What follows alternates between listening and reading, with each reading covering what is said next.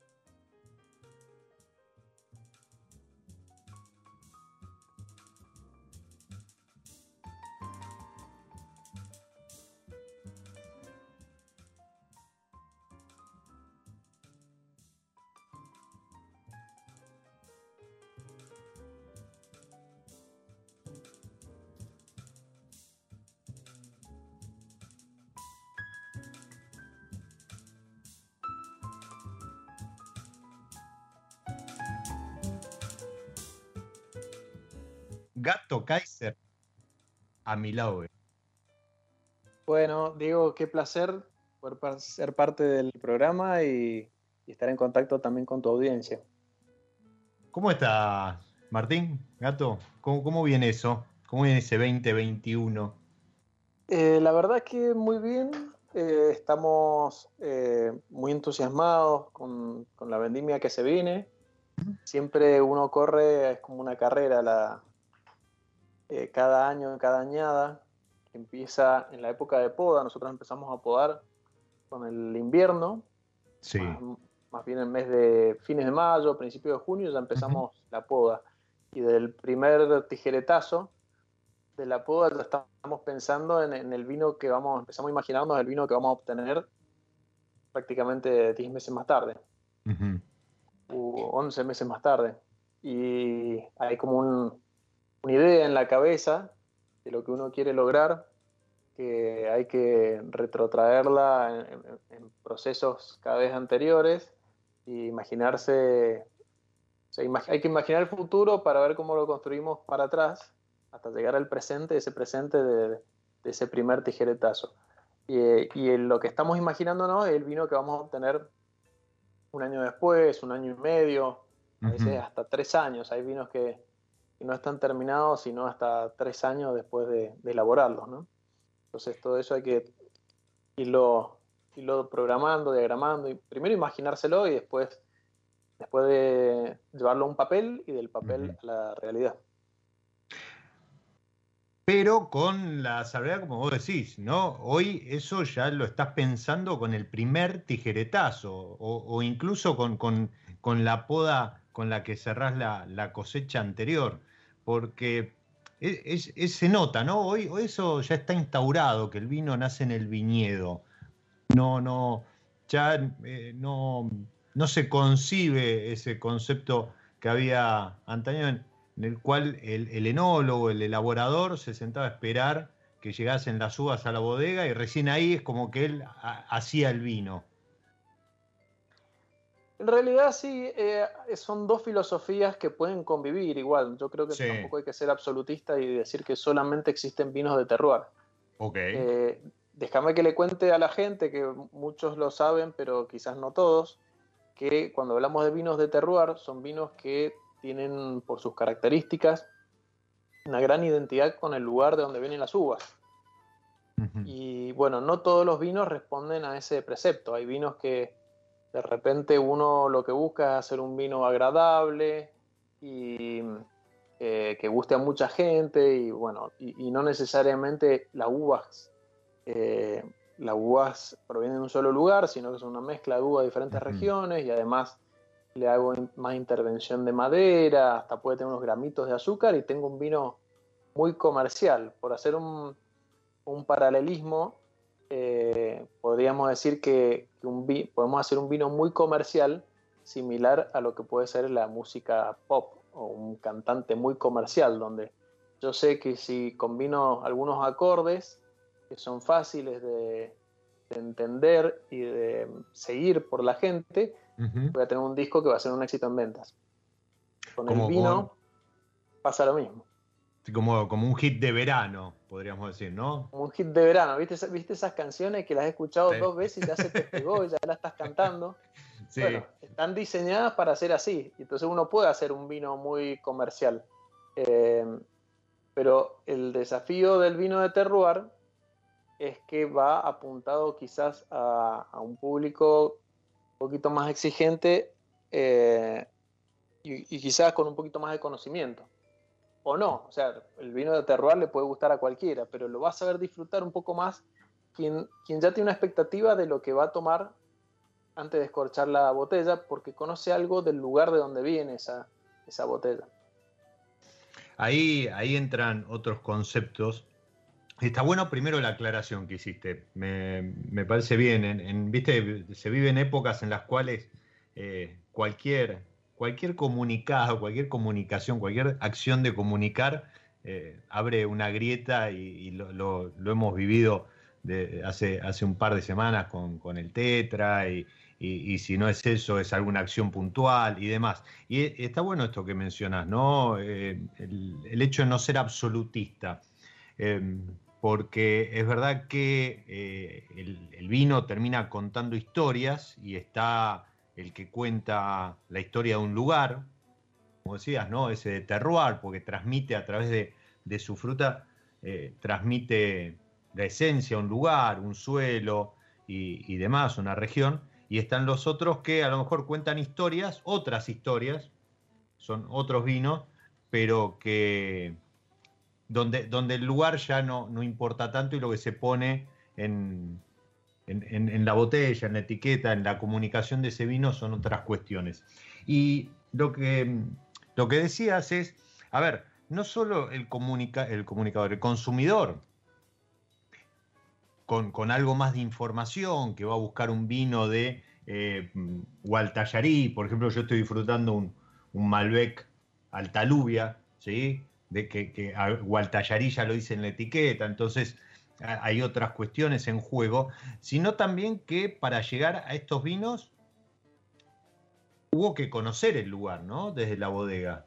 Y, ahí aparecen las calicatas, estos pozos que, muestran un poco el, perfil del suelo. Eh, eso también ha habido un gran desarrollo en el último tiempo. Sí, totalmente. Eh, bueno, hablando de esto de terroir, que el terroir es, no es otra cosa que el lugar, la cuna, donde se producen las uvas para hacer un determinado vino. Eh, esa cuna eh, no es simple de entender, es decir, la realidad, nuestra naturaleza, no, se nos presenta como, como algo bastante complejo. Incluso hay una interacción entre cada variedad y el lugar donde la estás plantando que es particular de esa variedad. Es decir, si nosotros tenemos una finca que por, el paisaje, por la exposición que tiene al sol, si está más cerca o más lejos de la montaña, si los suelos son más pedregosos o son suelos más arcillosos, un montón de factores que van a marcar diferencia en los vinos, pero además de esas diferencias, van a responder, por ejemplo, a qué variedad planté. Entonces, a mí me gusta mostrar como un ejemplo muy gráfico. En general, a los Malbec le gustan los suelos para hacer vinos de alta gama, ¿no? Los suelos que son un poco más pedregosos, que tienen, que tienen calcario, después hablaremos del calcario, pero eh, estos suelos eh, de origen aluvial, son, o sea, son suelos que se han formado por depósitos de aluviones, y los aluviones que vienen de la montaña normalmente traen mucho, mucho material grueso, muchas piedras, mucha arena. Estos suelos eh, son muy lindos para el Malbec, pero por ejemplo para la Bonarda no son, no son los que producen los mejores resultados. Entonces hay, hay una interacción ahí, suelo, eh, vino, suelo, variedad, que es eh, muy importante y, y, que requiere estudiarlo y requiere mucho tiempo de aprendizaje para, para ir viéndolo. Entonces, lo otro, que, lo, que, lo otro que hay que saber es que, sobre todo mientras más cerca de la montaña estemos, en cualquier parte del país, los suelos se hacen cada vez más complejos y, no solo más complejos, sino más heterogéneos también. Y esa heterogeneidad eh, hace que no sea dentro de la finca, no tenemos una sola finca. Cada finca es, un, eh, es un mosaico de realidades diferentes que hay que saber interpretar y saber dónde sacar la uva para cada tipo de vino que yo quiero hacer o cada componente de un vino que yo quiero elaborar. Entonces, bueno, es para, para llegar a ese nivel de entendimiento eh, hace falta mucho estudio. En, eso de, estudiar, eh, los, que, los que conocemos y hemos compartido alguna cata con, con Martín, sabemos que, que él lleva años haciendo pruebas Em, con Malbec puntualmente, ¿no? Has, este, recorrido distintas zonas, justamente viendo esto, ¿no? ¿Cómo interactúa el Malbec con los distintos tipos de suelo? Sí, nosotros hemos estudiado el terroir con muchas, con diferentes variedades. Em, en el caso de las blancas con Chardonnay, las tintas, bueno, con Bonarda, Cabernet Franc, Cabernet Sauvignon, Malbec. Eh, pero eh, a nivel, a un nivel más macro, Hemos trabajado con Malbec, con un proyecto que le llamamos caracterización de vinos argentinos. lo, hemos hecho, empezamos estudiándolo dentro de la bodega Doña Paula, como un proyecto propio, pero, pero extrapolando a diferentes regiones en las cuales no hacemos vinos comerciales, pero sí estuvimos estudiando experimentalmente cómo resultaban los vinos y después para potenciar ese trabajo invitamos otras bodegas y terminamos sumando el esfuerzo de 18 bodegas en un, en un trabajo muy lindo que hicimos durante prácticamente cuatro añadas, viendo cómo el, el clima influye en el Malbec. Y esto lo hicimos desde, desde Salta hasta la Patagonia, pasando por Mendoza, pasando por San Juan. Y, y bueno, la verdad que es, muy lindo porque te va dando un panorama para entender, para entender eh, lo que es uno o sea, el vino que, obtenemos en nuestro jardín, por decirlo de alguna manera, está bueno entender cómo se puede dar en otras situaciones, porque te, te, referencia a dónde estás parado, ¿no? Eh, como es, mediante la comparación que uno puede autodefinirse, en el caso de, cuando estás haciendo el vino. Ah, de, ahí surge seguramente ese, en realidad ese estudio como que lo viene a, a confirmar eh, el hecho de, hablar de la elasticidad, de la plasticidad del, Malbec? Sí, eh, vos sabés que es algo paradójico. El otro día me pidieron, eh, para, una, revista extranjera, mm. me pidieron opiniones sobre si el Malbec es una variedad plástica o no. Entendiendo por plasticidad una variedad que se adapta a diferentes condiciones y aún así da buenos resultados. Y y yo lo que contesté en ese momento, que me llevó, me llevó a la reflexión, eh, fue eh, que sí y no sería la respuesta, si el Malbec es plástico o no. Porque lo que vemos es que en Argentina el Malbec se expresa muy bien en, lugares muy diferentes.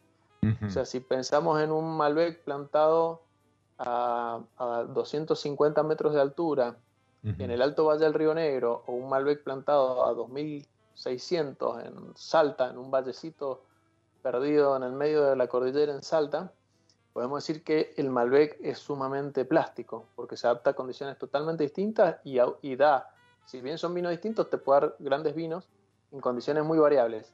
Pero lo cierto es que si esto lo extrapolamos y hacemos un marco más amplio, vemos que el Malbec no es una variedad que se adapte tan bien a otras regiones del mundo.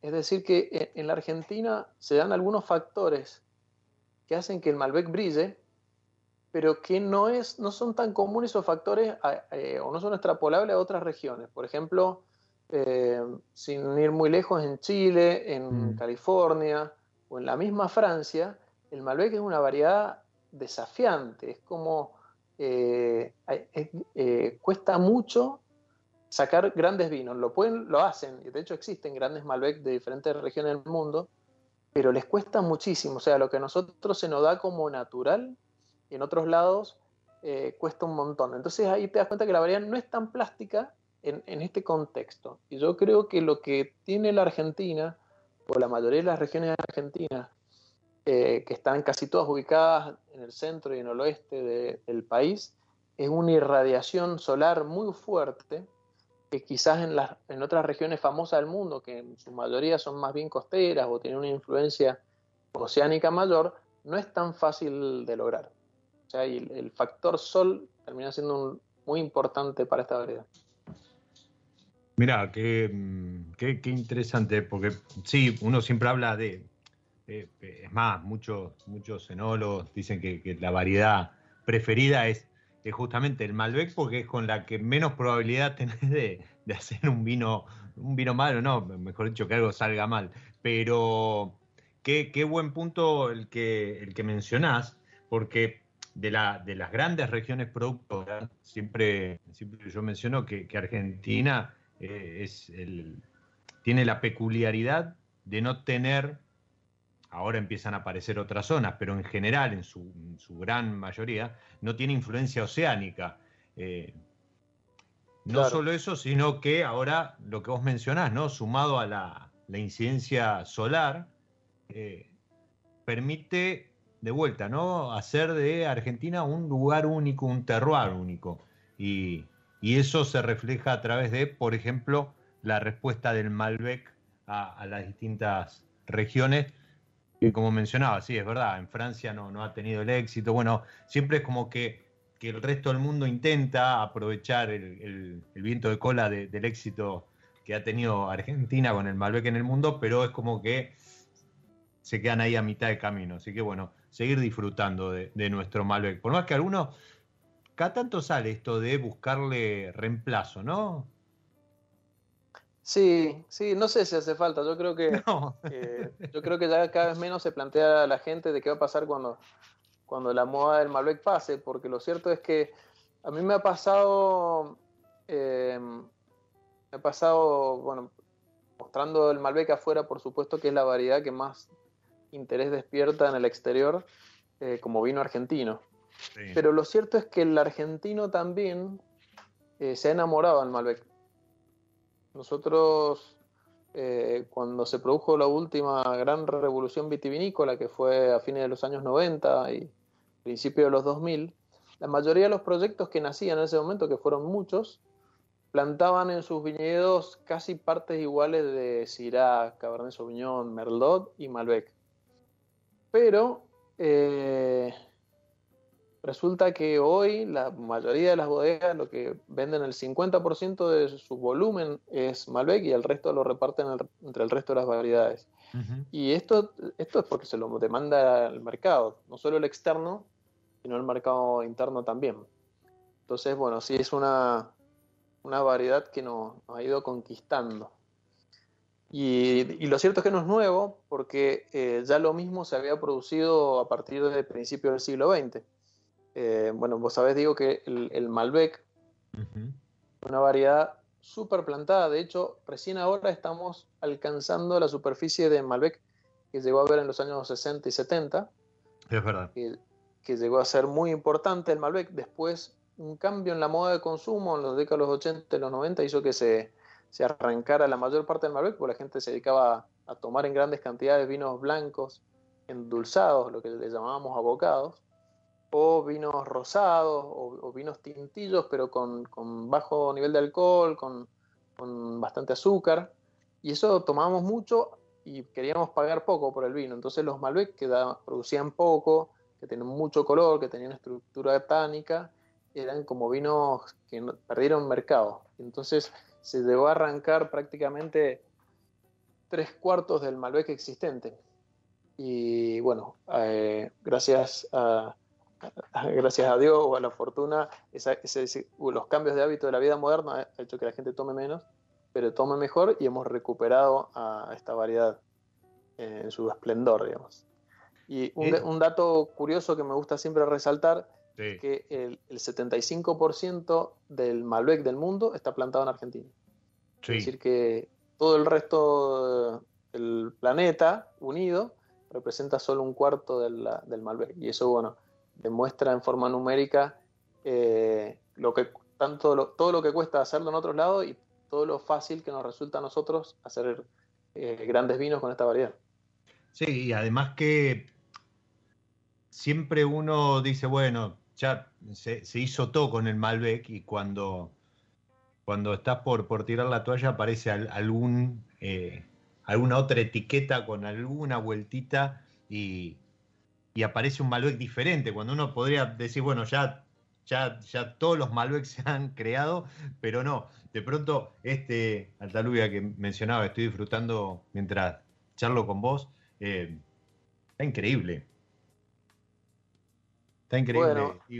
Sí, bueno, esa es una forma, ahí lo que mostramos eh, con este vino, el, yo también lo tengo acá al lado mío, estaba tomando un Riesling, todavía no llegó el Malbec. Eh, este, en este caso, para, graficarle a la gente que quizá no, lo tiene, no lo está tomando, que es la mayoría, es un Malbec que viene de un tipo de suelo muy específico que se da en, la parte alta de Mendoza contra la cordillera, que es en un lugar que se llama Hualtallarí. Es un lugar, es la región más alta. Si bien no tiene los viñedos más altos, porque hay viñedos plantados más altos aún que en Hualtallarí, hay, hay viñedos plantados hasta 2.000 metros, pero Gualtallarí como región es la región, una región bastante importante a nivel de superficie y con viñedos muy altos.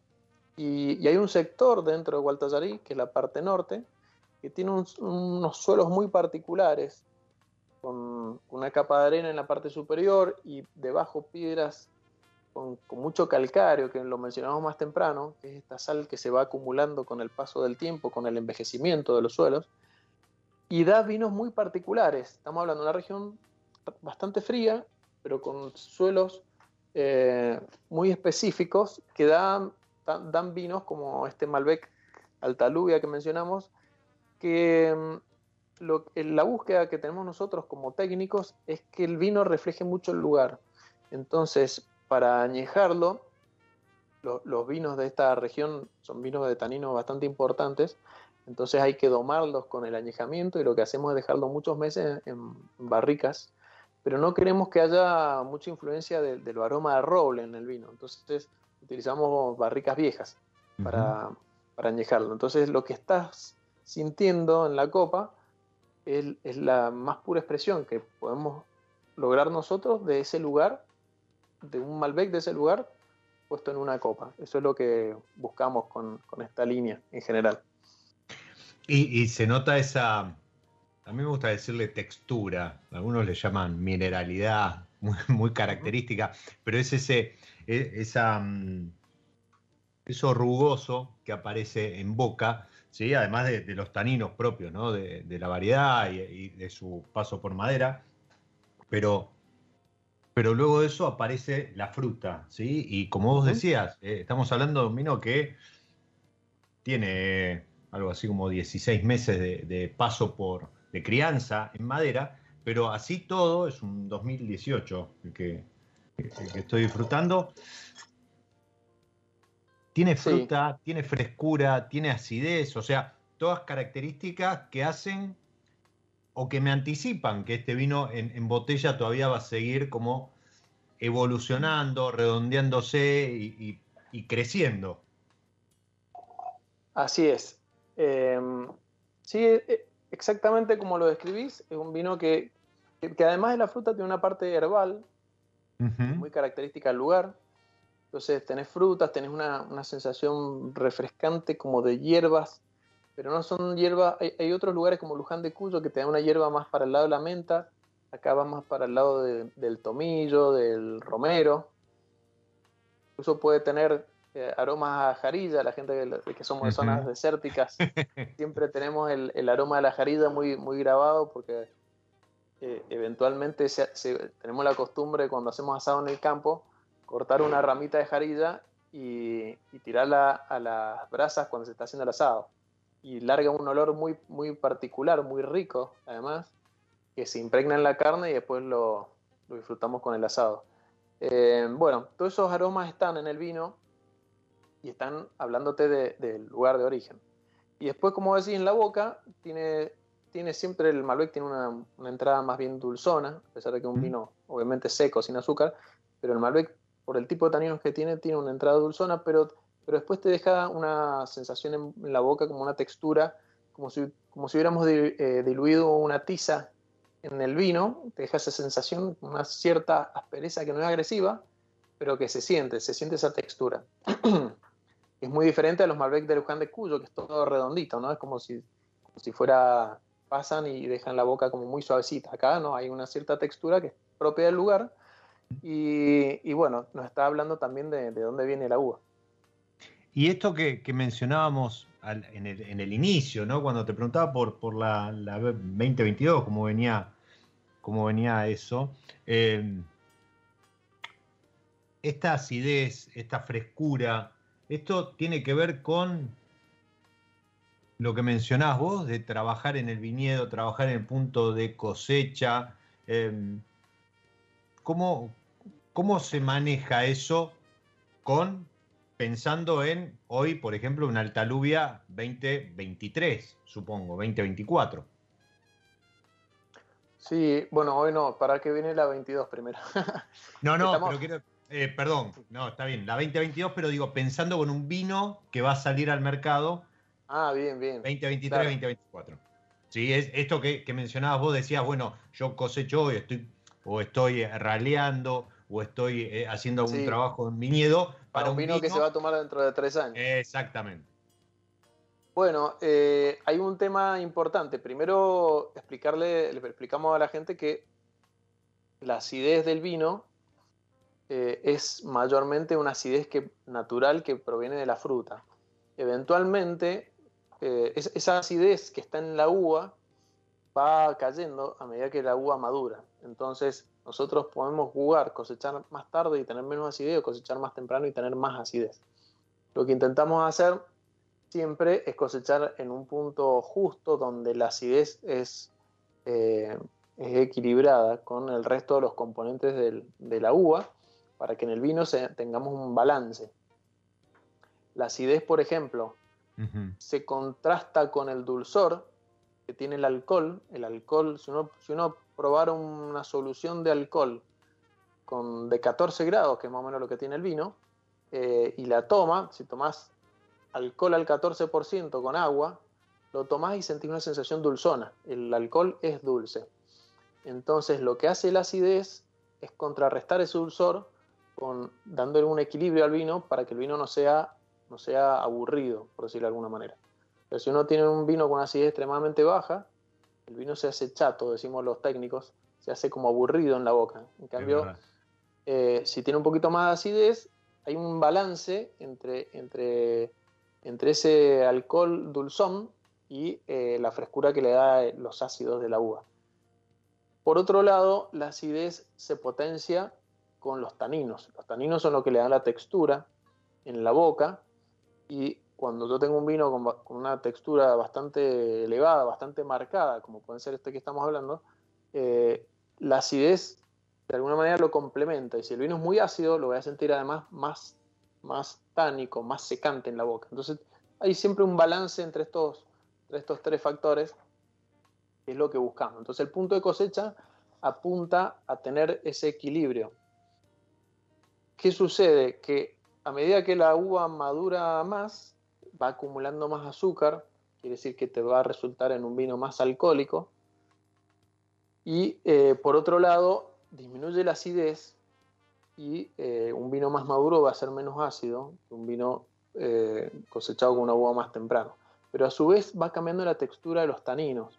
Entonces, las uvas cosechadas más verdes tienen taninos más mordientes, con, más secantes, más astringentes, y la uva a medida que madura se va suavizando. Entonces, bueno, es, siempre buscamos ese balance, imaginándonos cómo va a evolucionar según el punto de cosecha, el vino con el tiempo. Y para darle un rizo más de, ya, mareamos a toda la gente, pero para darle un rizo, el último rizo de complejidad al asunto, hay que saber que los vinos que son un poquito más ácidos evolucionan mejor con el tiempo. O dicho de otra manera, los vinos que, tienen poca acidez eh, se mueren más rápido en la botella. Entonces, cuando nosotros estamos pensando en un vino como este, que es un vino que tiene bastante estructura, tiene bastante color, tiene un alcohol mediano para arriba, eh, son vinos que nosotros nos imaginamos que van a durar bastante en el tiempo, van a evolucionar muy bien, y si lo probamos dentro de 10 años va a ser un vino eh, muy, muy rico, complejo, y para sostener esa, esa capacidad de añejamiento en el tiempo, tiene que tener esa acidez eh, que buscamos. Entonces, eh, bueno, todo eso hay que tenerlo en cuenta, hay que imaginárselo antes de cosechar. Wow. Y además en conjunción con lo que hablábamos hace un rato, con los distintos tipos de suelo, etcétera, etcétera, etcétera. Y como si esto fuera poco, las, este, estar atento también a el clima, que no, no, es, no es poco. Y cada año es diferente, cada año es diferente. El, clima tiene diferentes factores, tiene las temperaturas que, marcan la dinámica de la cosecha. O sea, esto que yo decía, que el azúcar aumenta a una determinada velocidad y la acidez cae paralelamente, eh, se produce muy rápido como en el año 2020 o bastante más lento como en el año 2021 o el 2019, que fueron años más frescos. Y entonces, bueno, hay que estar súper atentos. De hecho, nosotros en el 2020, plena desenlace de la pandemia, decreto presidencial de que había que encerrarse en la casa, nos pasó que fue el marzo más cálido que, del que haya registros. Entonces las uvas se maduraron a una velocidad eh, impresionante y tuvimos que salir literalmente a levantar toda la uva para, para que no se nos sobremadurara, para que esta acidez que queríamos mantener no se cayera al piso. Entonces, nosotros tuvimos que tomar algunas decisiones y lo que hicimos fue priorizar la cosecha de los vinos de más alta gama, que son los que nos van a, los que buscamos que tengan capacidad de añejamiento, los cosechamos primero. Eh, y después dejamos el resto de los vinos, hablando por ejemplo de la misma variedad, ¿no? Eh, lo dejamos para después porque sabemos que son vinos que eventualmente se van a consumir más rápido y que no buscamos el mismo nivel de, perfección en lo que queremos obtener. Así que bueno, hay, muchas decisiones que año tras año se van, van cambiando, ¿no? Hay que, y aparte hay un aprendizaje, de acuerdo a la experiencia, que te hace también ir eh, eh, sumando, sumando cosas a, esta, a este abanico de factores de decisión le va sumando cosas y se hace cada vez un poquito más complejo, más, más divertido también. No, seguro, seguro, porque tenés más herramientas. Además, bueno, hoy por hoy, em, tema de, información, estudios, tecnología aplicada al viñedo, es una retroalimentación eh, impresionante. Ahí, mm, ahí está Nacho, este, enganchado, muy atento, la que está disfrutando de, la charla también es Fiorella, que dice que es más que fanática del Malbec, fanática del Cabernet Franc, de Altalubia, eh, y celebra que la pausa sea toda una clase. Yo les dije, anticipé esto, que Martín, si bien es muy técnico, pero le gusta mucho transmitir ese conocimiento y, lo baja a tierra de una manera espectacular. Los que lo siguen en, redes, ¿sí? en, en Instagram, arroba mkaiser con K, 75, eh, pueden disfrutar de, algunos videos que va subiendo muy específicos, muy técnicos, pero con una claridad y un nivel eh, para, para el consumidor de a pie, para que el consumidor de a pie lo pueda entender y pueda quedarse con algo de eso. Respecto a la acidez, y, entrando algo en, algo muy específico, si, si llegan a conseguir el dato del pH de un vino, cuando ese pH se acerca a 3.2, quiere decir que tiene una acidez que, esto, ¿no? Que va a servir de estructura de, de sostén de ese vino en el tiempo. Cuando se acerca a 3.5, es un vino que a lo mejor conviene tomarlo en el año, ¿no? O, al año siguiente, no, mucho más de eso. Eso, eso como una, un tip ahí como para, para utilizar esos datos técnicos que a veces a uno le llegan y, viste, no, no sabes, este, Martín, qué, qué hacer, qué hago con, con el dato de la volátil o del azúcar residual o qué me dice. Bueno, el, el pH les va a indicar eso. Más cerca de 3.2, buena acidez, lo puedo, lo puedo guardar. Mucha gente a veces dice, no, porque la botella es pesada, entonces lo puedo guardar, o, o pasó mucho tiempo en madera. Bueno, a veces no, no es tan, tan lineal, pero el tema del pH y la acidez, eso es un dato técnico que, se lo pueden quedar y, utilizarlo para, para esto.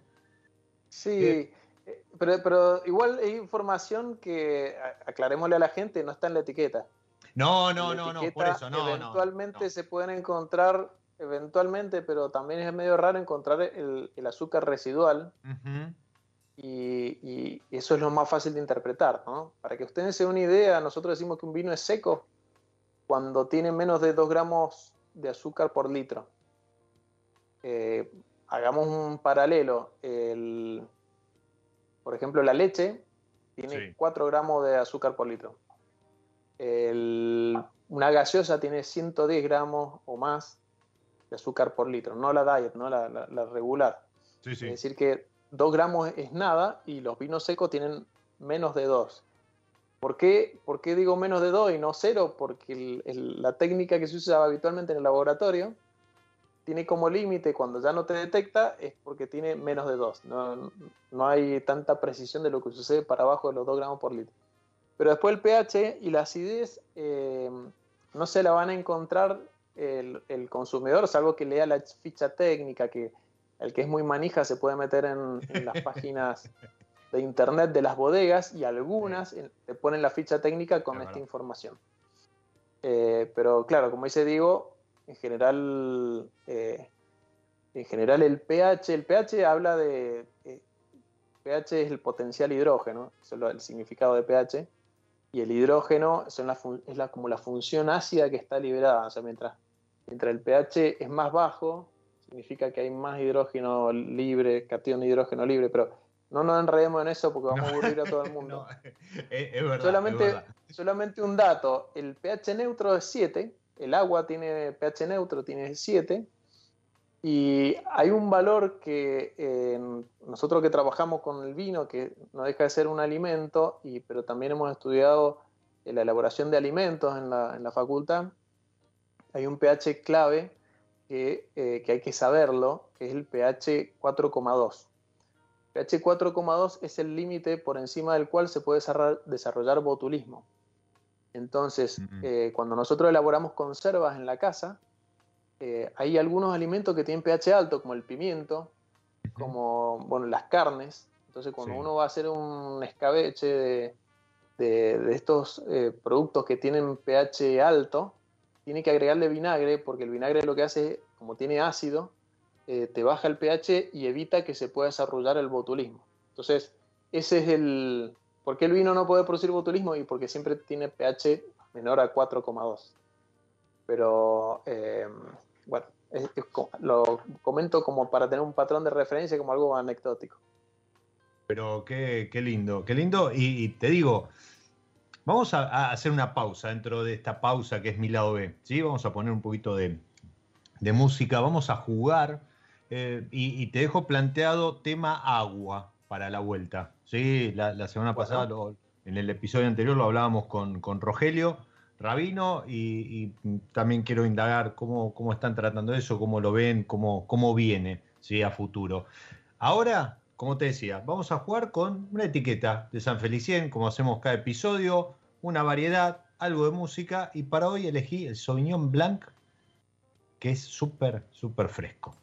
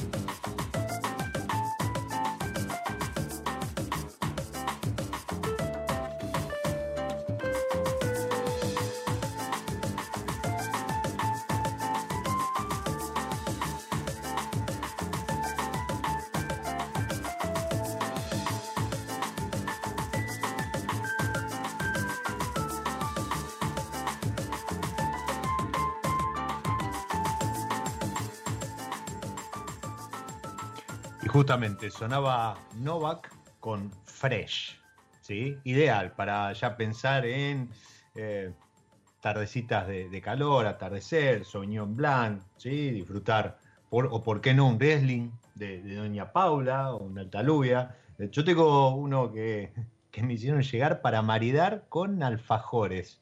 Eh, una, jugada muy linda, pero para, para empezar a disfrutar los atardeceres de primavera-verano viene, viene muy, muy bien. Y sigo disfrutando de la Malbec 2018, de la charla con, con Martín, con el gato Kaiser, y le planteaba el tema del agua, algo que, digo, nos preocupamos a lo mejor con los incendios en Palma, en, las inundaciones en Alemania, en, en Francia y demás, pero en Argentina también se está sintiendo el cambio climático, no solo porque nos permite ir más allá de eh, lo que era la Patagonia que se conocía hasta ahora y, vamos cada vez más, más abajo eh, con, los viñedos, más en altura hacia la montaña, sino que además eh, se está empezando a sufrir la falta de agua, la falta de lluvia.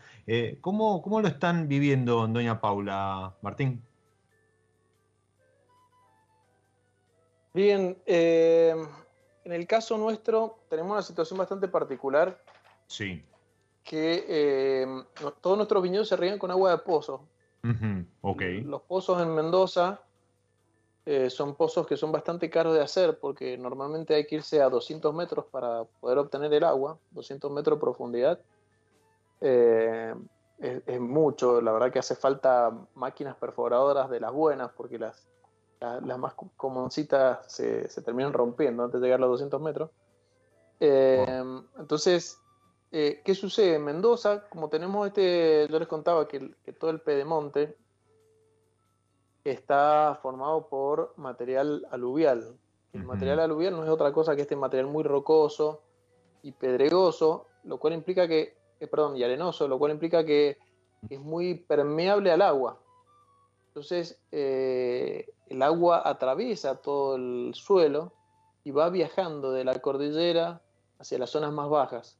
Y esto se traduce, nosotros estamos literalmente, salvo muy contadas excepciones, que son algunas fallas tectónicas, estamos literalmente arriba de un lago gigante de agua. Ese lago es el que, mediante las perforaciones, nosotros aprovechamos el agua y lo usamos para regar. ¿Qué pasa? Ese, lago se alimenta del deshielo en, forma, en una forma finita, es decir, que si, pusiéramos el doble de pozos de, los que existen hoy, lo más probable es que el nivel del lago bajaría demasiado y eh, nos, nos perjudicaríamos todos de agua. Esa es una realidad de una parte importante de los viñedos de Mendoza, pero la mayoría en realidad se riega con el agua que viene por los ríos. O sea, el mismo agua, el mismo origen, el agua de deshielo, pero una parte se desliza en forma superficial y otra parte va percolando en profundidad para utilizarla por los pozos. ¿Qué, eh, ventaja tienen los pozos? Que eh, e-, este lago funciona como un reservorio gigante que hace que los años malos, donde hay menos deshielo, tienen una reserva de agua que nos permite seguir regando. En cambio, año, e-, este se prevé que sea un año bastante malo, eh, aproximadamente entre el, entre el 40 y el 50% del caudal histórico eh, va a estar perdido, es decir, va, a venir el, río casi a la mitad de lo que suele ser. Entonces todos los regantes de superficie eh, tienen una mala perspectiva de lo que va a ser la provisión de agua. Y esto es bastante dramático, ¿no? Porque si regas menos, tu planta sufre más y va a producir menos, incluso hasta podés debilitarla para el año siguiente. El, tema del agua es dramático eh, porque lo que, lo que estamos viendo es un ciclo de largo aliento, por decirlo de alguna manera, de menores nevadas a las históricas. Ya llevamos 10 años con nevadas que están por debajo del promedio histórico.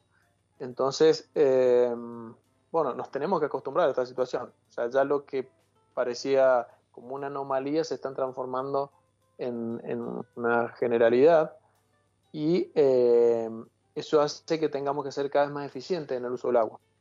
Y aquí es donde está la gran oportunidad, que es que eh, actualmente como, como productores de esta región, somos bastante poco eficientes en utilizar el agua porque la mayoría de los cultivos se riegan con sistemas tradicionales es decir, por surco o por melga, llamamos cuando hacemos estas piletitas que inundan, eh, inundan el, interfilar del viñedo, que es un bastante poco eficiente.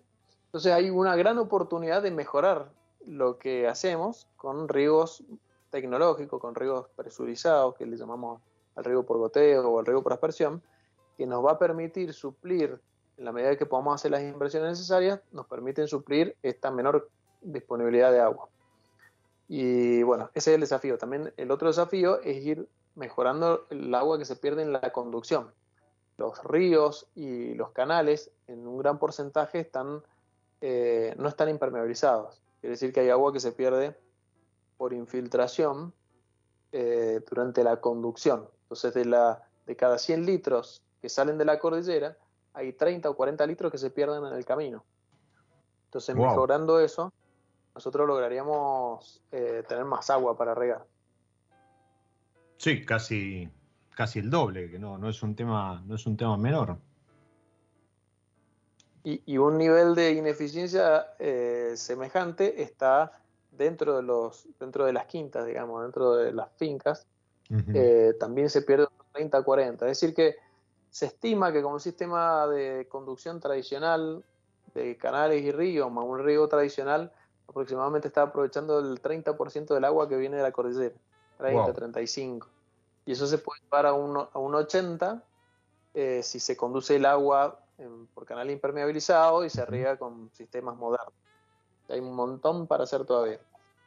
Por supuesto que eso requiere, eh, requiere inversiones fuertes en la parte eh, pública, en lo que se refiere mm. a, la conducción a la finca y en, en cada productor forma privada dentro de su finca. Y esto, recordemos, a ver, estamos hablando con vos sobre eh, Doña Paula, sobre Altalubia, viñedos y demás, pero esto es algo que afecta a, toda la agricultura y, a otras y otras actividades, ¿no? No solamente es un tema que, que, a futuro puede estar perjudicando lo, que refiere a viñedos. Totalmente, totalmente. Y bueno, la misma fuente de agua compite con las industrias, compite con poblaciones. Lo que sucede es que en un año malo, por supuesto que se prioriza abastecer a la población, que es lo más importante. Eh, entonces, bueno, el, factor de, corrección es el, agua disponible para los productores. Es ahí donde se hacen los ajustes. Em, pero bueno, es la realidad que nos toca vivir. Eh, Mendoza es un, lugar muy lindo, tiene, tiene muchas, somos bendecidos, estamos bendecidos de alguna manera porque tenemos un, clima que nos permite hacer estos vinos tan lindos, pero en contrapartida eh, tenemos que ser cada vez más conscientes del cuidado de, este recurso totalmente limitante en, la cantidad de cultivos que se pueden hacer. Y el otro, el otro tema que sí, que sí es interesante y muy lindo para trabajar es, ok, tenés, conduciste, condujiste el agua por eh, sistema de canales, ahora hay incluso algunos proyectos para entubar el agua, para llevarla a las fincas, lo cual sería súper interesante.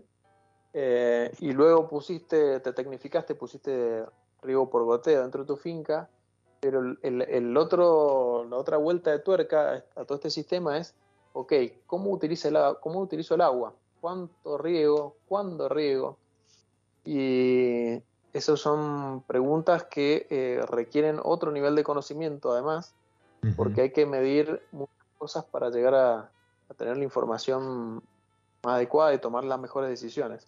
Entonces, bueno, hoy nosotros trabajamos con, con grupos de productores en los cuales estamos tomando ese tema y empezando a evaluar diferentes formas de medir el, estado hídrico, que es la forma técnica de decirle, eh, de las plantas y saber cuánta agua tiene disponible, cuánta agua necesita, cuándo, cuándo debo volver a regar.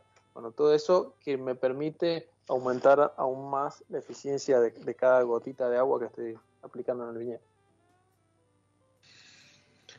Y, recapitulando, y eso sumado a lo que decíamos, los suelos, la, el trabajo en el viñedo, el clima y un largo, etcétera. Digo, para nada aburrido el, día a día de, del ingeniero agrónomo, el enólogo y demás.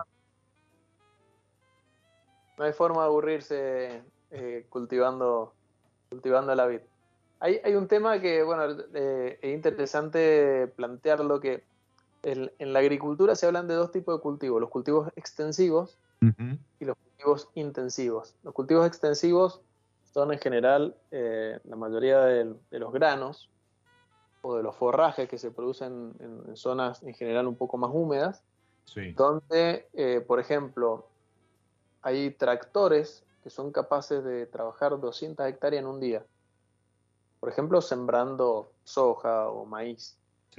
Los tractores gigantes que uno ve en las imágenes, que, van trabajando 20 metros de ancho y van sembrando y, lo mismo con la cosecha, las cosechadoras son aparatos gigantes que tienen una gran capacidad de trabajo, que, eh, y, donde todo lo hacen máquinas. En el caso de la vida hay muchísimo trabajo que se sigue haciendo a mano. Entonces, eh, si una persona puede trabajar 200, 300 o 500 hectáreas en la pampa húmeda, en Mendoza la cuenta que se hace es que una persona puede trabajar 5 hectáreas de viñedo. Mm. Entonces son cultivos, por eso se llaman cultivos intensivos, porque son intensivos en, la labor humana. Y, además son intensivos en que se hacen muchos trabajos. Nosotros trabajamos todo el año, estamos haciendo cosas en, los viñedos.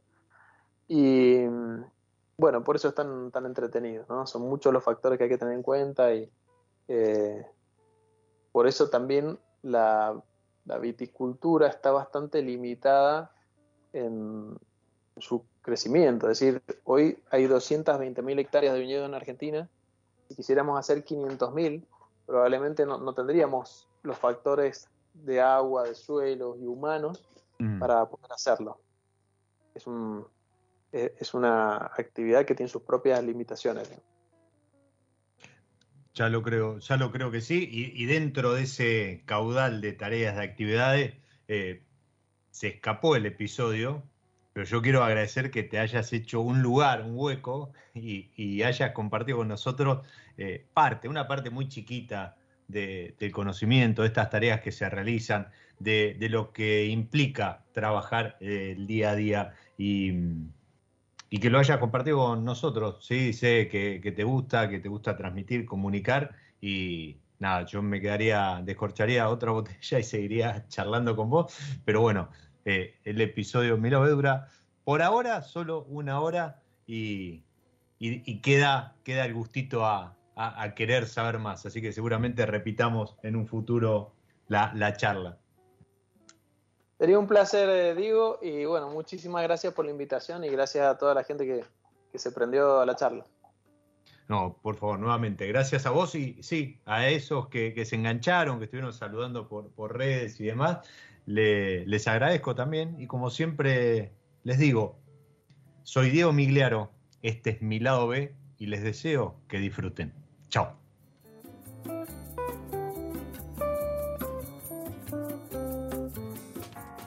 Nos encontramos en cualquier momento en otro episodio de Mi lado B.